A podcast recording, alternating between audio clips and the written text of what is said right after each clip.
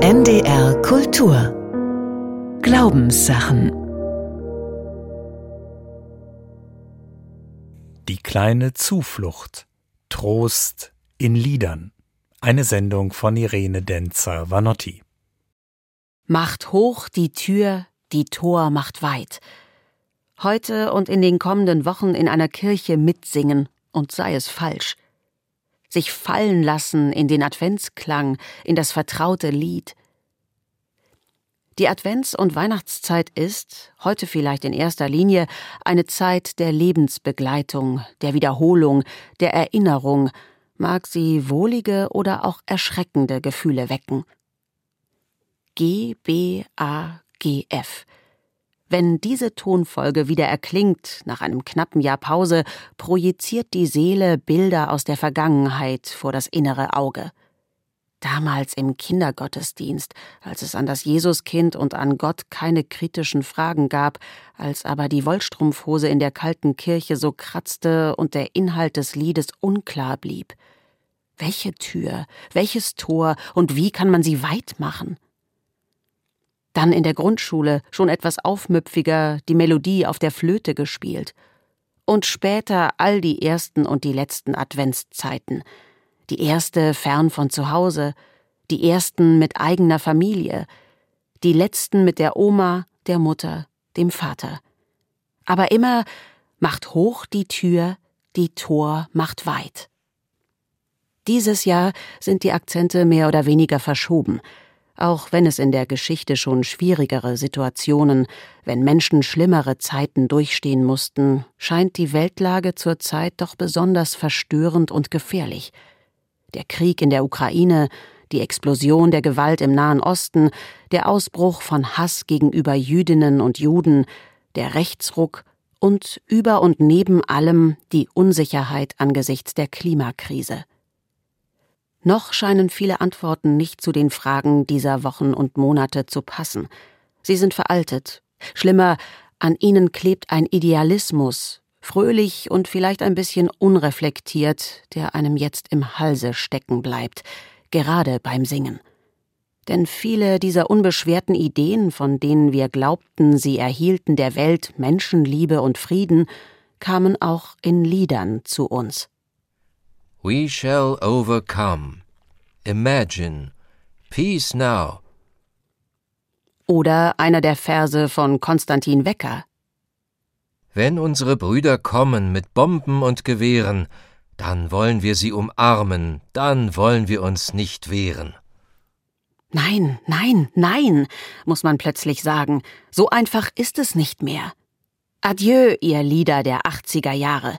Wir werden euch nur noch aus Nostalgie singen, euch jetzt allenfalls summen oder die Reime vor uns hinsprechen, bis wir ein neues Lied, ein passenderes Lied für diese Zeit gefunden haben, für die Verzagtheit, für Unsicherheit, die Rebellion gegen den eigenen Wechsel ins Lager derer, die realistisch werden mussten, für die zum Beispiel Waffen ein notwendiges Übel wurden. Also ist Trost notwendig, ein Trost, der in diese Zeit passt, in die Zeit des gewaltsamen Nahostkonflikts, der so wenig Hoffnung macht, dass die Völker in der Ursprungsregion der monotheistischen Religionen eine Basis für ein gemeinsames Leben finden. Dabei muss es doch etwas Verbindendes geben. Das sagte sich die Geigerin Roswitha Dasch und studierte für ein Friedenskonzert in Wuppertal ein hebräisches Friedenslied ein. Gesungen hat es ein neunjähriges Mädchen, dessen Familie aus Tunesien stammt. In diesem Moment, in dem sie zuerst Geige spielt und dann singt, verschmolzen das Mädchen mit ihrer arabischen Geschichte, das Lied aus der hebräischen Tradition und das Publikum in Deutschland mit Menschen etlicher Nationalitäten zu einer Einheit. Niemand konnte beim Hören Tränen zurückhalten. Großer Applaus. Musik schafft solche Augenblicke ganzer Gegenwärtigkeit. Sie ist nichts anderes als gestaltete Zeit und daher vergänglich, sogar flüchtig. Das ist ihr Seinsgrund, ihre eigene Wahrheit. Wenn Musik vor Publikum aufgeführt wird, schafft sie eine Verbindung zwischen Künstlerinnen und Publikum. Es kann eine Magie entstehen, die den Augenblick in Zeit und Raum erweitert. Es entsteht eine Ahnung dessen, was Johann Wolfgang von Goethe gedichtet hat. Dann bleibt Vergangenes beständig, wird Künftiges voraus lebendig, der Augenblick wird Ewigkeit. In diesen Wochen Musik aus der jüdischen Tradition zu hören, gerade jetzt zu Chanukka, dem mehrtägigen jüdischen Lichterfest, kann ein Akt des Respekts gegenüber Menschen jüdischen Glaubens sein, die sich in Deutschland, wie sie sagen, zurzeit verloren fühlen. Die Wuppertaler Geigerin und Sängerin Roswitha Dasch macht Musik seit Jahrzehnten. Sie fand dabei ihre musikalische Liebe und eine Lebensaufgabe. Schon kurz nach ihrem Studium begann sie Klezmer-Musik zu spielen und jiddische Lieder zu singen. Sie lernte unter anderem von Geora Fateman, den Laien musikalisch unterschätzen, weil er bei seinen Konzerten, zum Beispiel auf Kirchentagen, etwas großväterlich folkloristisch auftritt. Unter Fachleuten aber gilt er als exzellenter Musiker. Roswitha Dasch entdeckte mit ihm eine neue Welt. Die Liebe zur jiddischen Sprache, zur Geige, zur osteuropäischen Musik und vertieftes Interesse am Judentum.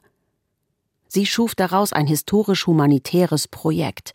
Sie reiste nach Litauen, suchte Überlebende des Ghettos in der Hauptstadt Vilnius. Deutsche Besatzer hatten in dem baltischen Land, damals Teil der Sowjetunion, schon wenige Wochen nach dem Einmarsch tausende jüdische Menschen umgebracht. Allein am 11. Juli 1941, einem Sonntag, 20.000 Männer in vier Städten. Trotzdem, im Ghetto in Vilnius fanden die Eingesperrten Zuflucht in der Kunst, in Büchern, Theater und in ihren Liedern. Ihre Trauer und ihren Trotz legten sie hinein und fanden offenbar eine Hilfe in einer Situation, in der sie jeden Lebenstag ertrotzen mussten. Selbst ein Schlaflied aus der Zeit handelt vom Schicksal der Ghetto-Kinder, die allein zurückgelassen worden sind. Auf den Zweigen schlummern Vögel, schlaf, mein teures Kind. Bei deiner Wiege auf der Pritsche sitzt eine Fremde und singt, ich habe deinen Vater laufen sehen unter einem Steinhagel, sein verwaistes Weinen flog über die Felder. Im Ghetto in Vilnius waren Literatur, Theater und besonders Musik Lebensmittel. Die Bewohnerinnen und Bewohner wussten von keinem Tag, ob sie ihn überleben würden, aber sie sind in ihr Theater gegangen. Kunst hat uns aufrechterhalten, sagten Überlebende zu Roswitha Dasch, die ihre Lieder in ungefährlicheren Zeiten geborgen und aufgeführt hat. Jetzt können diese Melodien wieder Tore öffnen, die traditionelle Kunst zu verstehen.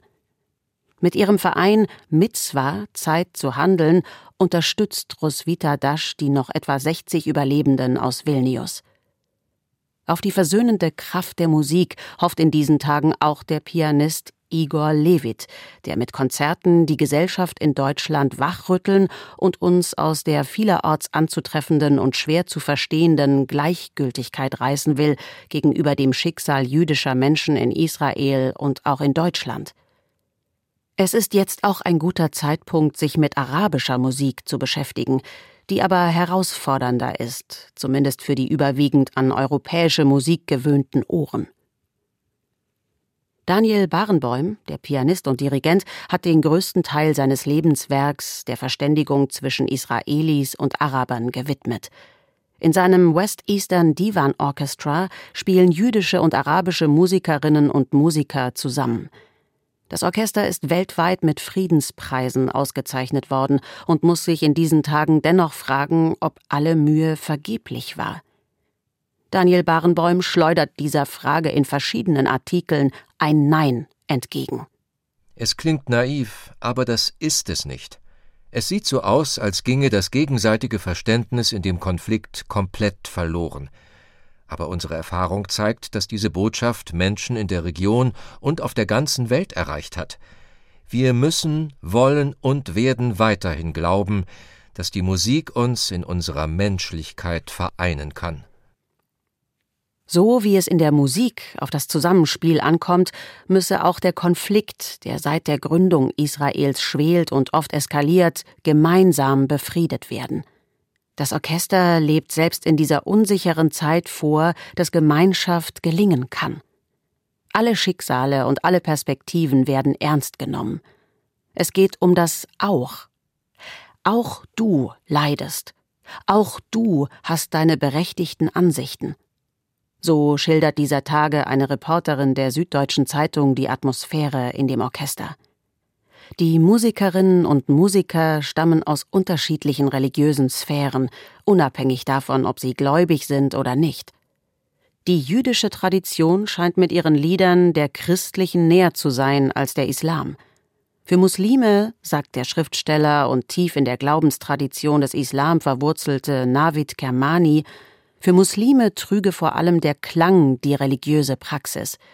Er selbst liebe am Koran den Rhythmus der Verse, die sich alle reimten. Die Rezitationen habe er schon als Kind schön gefunden, bevor er den Inhalt verstanden hätte. Trost ist weiterhin notwendig. Ein Trost, der in diese Jahreszeit passt. Für Christen zum Beispiel in den Advent. Jauchzet, frohlocket, auf, preiset die Tage. Das Weihnachtsoratorium. Johann Sebastian Bach. Auch eine Musik, die einen ganz umhüllt, ausfüllt, beglücken kann. Bach hat das Oratorium in Leipzig als Kantor der Thomaskirche geschrieben in den 1730er Jahren. Es soll eine glückliche Zeit in seinem Leben gewesen sein. Er ist anerkannt, die Schule der Thomaner, der Kinder in seinem Chor wird erweitert, er ist in zweiter Ehe verheiratet. Einer seiner Söhne ist in diesen Jahren geboren, Johann Christoph Friedrich Bach, der seinen Vater überleben wird. Die meisten der 20 Töchter und Söhne von Johann Sebastian Bach starben schon als Kinder. Bach selbst soll das Weihnachtsoratorium nur einmal aufgeführt haben. So hat er es womöglich seltener gehört als die vielen Menschen, die heute dafür, viele ausschließlich dafür, in die Kirche gehen. In der Corona-Zeit mussten alle darauf verzichten, sonst aber ist ihr Motto Weihnachten ohne Weihnachtsoratorium? Unmöglich. Auch oder sogar gerade wer nicht besonders musikalisch ist, wie die Autorin dieser Sendung, kann in dieser Musik die Energie und Kraft der Klänge spüren. Sie dringen unmittelbar in die Seele, sogar in den ganzen Körper ein. Das gilt im Prinzip für jede Musik und hat ganz schnöde anatomische Gründe. Ohren kann man nie ganz verschließen. Der Hörsinn ist der erste, der sich im Embryo entwickelt und, so heißt es, der letzte, der am Lebensende erlischt. Er kann auch nur begrenzt filtern. Jede Musik ist Klang und Rhythmus. Der verbindet sich mit dem Herzschlag, verführt zu Bewegungen und ergreift Menschen in ihrer ganzen Gestalt. Er rührt zu Tränen, kann aufputschen, natürlich auch Gefühle von Hass verstärken und zum Kampf anfeuern. Es gibt wohl kein Sprichwort, das so falsch ist wie dieses. Wo man singt, da lass dich ruhig nieder. Böse Menschen haben keine Lieder. Denn wir wissen es längst. Auch die bösesten Menschen hatten sehr wohl Lieder und setzten sie skrupellos für ihre Zwecke ein. Die deutsche Gesellschaft litt lange darunter, dass etwa Volkslieder während der NS-Diktatur missbraucht wurden und danach verpönt waren. Heute kann die Geschichte freilich nicht mehr als entscheidender Grund dafür herhalten, dass kaum noch jemand am Brunnen vor dem Tore oder das Heideröslein singen kann. Heute sind für die jüngeren Generationen diese Lieder wohl ohnehin von anderer Musik übertönt und quasi aus dem kollektiven Gedächtnis gelöscht. Einige Weihnachtslieder sind da die Ausnahme. Zumindest den grünenden Tannenbaum können viele nach wie vor frei besingen. Eigentlich aber ist Musik, zumal instrumentale Musik, ungerichtet, uneindeutig. Musik öffnet Räume, in denen sich alle, die sich ihr anvertrauen, finden können. Das ist auch der spirituelle, religiöse Aspekt der Musik. Das Göttliche ist ja oft auch wahrnehmbar wie eine Melodie, mal wie eine vertraute Tonfolge, mal wie ein neuer Klang. Der Sinneseindruck kann, kaum hat man ihn gespürt, schon wieder verschwunden sein. Festhalten kann man ihn nicht. Die feine, flüchtige Qualität von Musik ist nie verfügbar. Und doch wird Musik oft bewusst eingesetzt, gerade auch zum Trost. Die Kraft zu trösten entfaltet sie, wenn eine Melodie Gefühle von Trauer überhaupt erst freisetzt, zum Schluchzen führt, Tränen fließen lässt, um dann etwa mit einem neuen Rhythmus wieder aus dem Tal herauszuleiten. Tröstend ist daran, die Trauer durchleiden zu können und wieder daraus aufzutauchen. Musik kann so auch zu einer Gefühlsgymnastik verführen, selbst Empfindungen, die wir eigentlich nicht suchen, können, wenn Musik sie weckt, angenehm sein, weil sie so intensiv sind. Wenn man Trauer fühlen kann, ohne einen eigenen Verlust beklagen zu müssen, wärmt sie sogar und bereichert, weil sie die vielen Facetten der eigenen Gefühlsskala bewusst macht. Für manche Menschen setzt die Verbindung von Musik und Wort die stärksten Gefühle frei. Die Choräle in Johann Sebastian Bachs Passionen, schmelzende Melodien in Opern von Giuseppe Verdi, Lieder von Liedermacherinnen oder Liedermachern. Wenn man sie dann auch noch mitsingen kann, wird der Trost zur Freude. Nun dreht aber niemand immer das ganz große Gefühlsrad. Niemand kann allabendlich Beethovens Neunte, Choräle von Bach oder auch Last Christmas von Wham hören. Daher gibt es die kleine musikalische Hausapotheke für den Trost zwischendurch. Dort lassen sich Lieder deponieren, die eigens für diesen Zweck geschrieben und komponiert werden. Schlager. Neben Spaß und Tanzmusik wollten sie vor allem Trost bieten, sagt der Liedertexter Tobias Reitz. Nimm's nicht so schwer, denn immer, immer wieder geht die Sonne auf. Wir sind als Menschen okay, denn wir feiern die Schwächen. Wenn es ganz bitter kommt, kann man entfliehen nach Santa Maria und findet dann auch noch den Rhythmus, um mit Betonung auf der Liebe sagen zu können, ich liebe das Leben. Diese in aller Leichtigkeit ernstzunehmende Qualität von guter Unterhaltungsmusik wird oft belächelt, wenn nicht gar verachtet. Das kann man machen. Bis man diese Hilfe braucht und sich vorsingen lässt, dass die Sonne immer, immer wieder aufgeht, das kann man dann sogar glauben. Die gegenwärtigen Krisen verursachen aber auch Zustände, die sich nicht einfach wegsingen lassen. Da sind Angst, Unsicherheit, Verzagtheit, Wut und Unverständnis, dass so vieles, das wir für gewiss gehalten haben, etwa dass Europa dauerhaft von Kriegen verschont wird, nicht mehr gilt. Ein großes Lied, das den Trost sogar besingt, ist wiederum aus dem Weihnachtsoratorium. Herr, dein Mitleid, dein Erbarmen tröstet uns und macht uns frei. Dieses Duett von Sopran und Bariton hat so einen großen Atem, dass man sich vielleicht wirklich auf den Trost Gottes verlässt, dass das Leben gut ausgehen wird, ohne dass wir verstünden, warum es ist, wie es ist. Ein Lied, das einen, gut gesungen, treffen kann wie ein Blitz. Es gehört zu einer auf religiöse Gedanken gerichteten Musik. Abstrakte, in sich offene Kunst kann aber auch geradezu überwältigend heilsam sein. Marian Turski hat das erlebt. Er ist 97 Jahre alt, 1926 geboren, ein jüdischer Pole. Das deutsche Konzentrationslager Auschwitz und einen Todesmarsch hat er überlebt. Heute ist er ein überwiegend heiterer Herr, der an zwei Walkingstöcken geht, schnell lacht und stets darauf achtet, dass er keine Zeit verliert, denn er habe ja nicht mehr so viel. Marian Turski ist Präsident des Internationalen Auschwitz-Komitees und hat in dieser Eigenschaft im Herbst gemeinsam mit dem Vizepräsidenten Christoph Häuptner dem Maler Gerhard Richter eine Ehrung überreicht. Umgeben von den farbstarken, abstrakten Bildern in Richters Atelier erhob sich Turski und zitierte zunächst den Philosophen Theodor W. Adorno. Der habe gesagt, nach Auschwitz könne man keine Gedichte mehr schreiben. Das sei aber ganz falsch, sagt Turski trotzig. Menschen, die das Grauen überlebt hätten, benötigten gerade Gedichte, brauchten Literatur und Musik. Das Beste, was der menschliche Geist schaffen kann, könne dabei helfen, das Schlimmste, was er hervorgebracht hat, zu ertragen.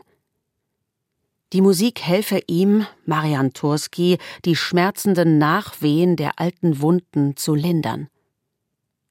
Dieselbe Kraft schreibt er der abstrakten Kunst zu. Auch sie öffne Räume, in denen er und viele Leidensgenossinnen sich mit den Traumata beschäftigen, sich den Erinnerungen stellen könnten.